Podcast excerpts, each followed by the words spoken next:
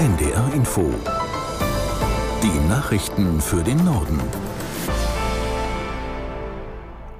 Um 19 Uhr mit Konstanze Semidey. Über 30 Jahre lang war sie auf der Flucht. Gestern Abend ist die frühere RAF-Terroristin Daniela Klette in Berlin festgenommen worden.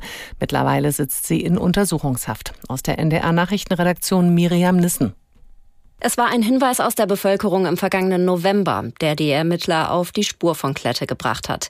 Das hat der Präsident des LKA Niedersachsen, Frido de Vries, heute bei einer Pressekonferenz gesagt.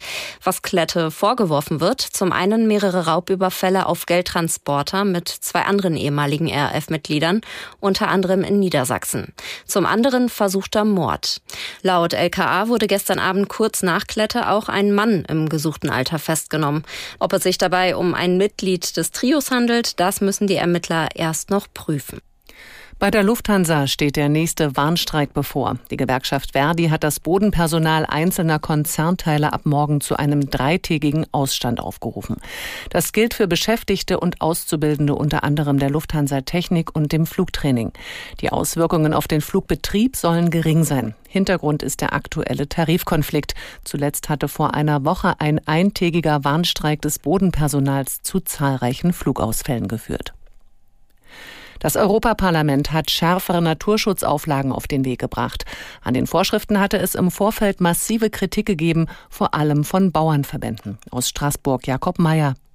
Am Schluss fiel die Mehrheit größer aus als erwartet. Die Abgeordneten haben die finale Fassung des Renaturierungsgesetzes bestätigt, auf die sich EU-Parlament und Mitgliedstaaten im November verständigt hatten.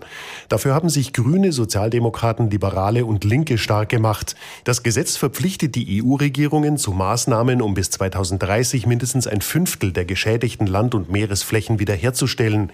Die EU-Länder sollen dafür sorgen, dass die Zahl der Schmetterlinge zunimmt, Flüsse frei fließen, dass Hecken gepflanzt werden werden und Äcker mehr Kohlenstoff speichern können. Wälder sollen aufgeforstet und Städte begrünt werden. Viele Kinder und Jugendliche in Deutschland sind offenbar zu häufig und zu lange auf Social-Media-Plattformen wie TikTok, Instagram und Co. unterwegs. Einer Studie der Krankenkasse DAK und des Uniklinikums Hamburg-Eppendorf zufolge zeigt etwa jeder und jede Vierte zwischen 10 und 17 Jahren ein problematisches Verhalten. Das sind dreimal so viele wie im Jahr 2019, also vor der Corona-Pandemie, sagen die Studienmacher. Das waren die Nachrichten.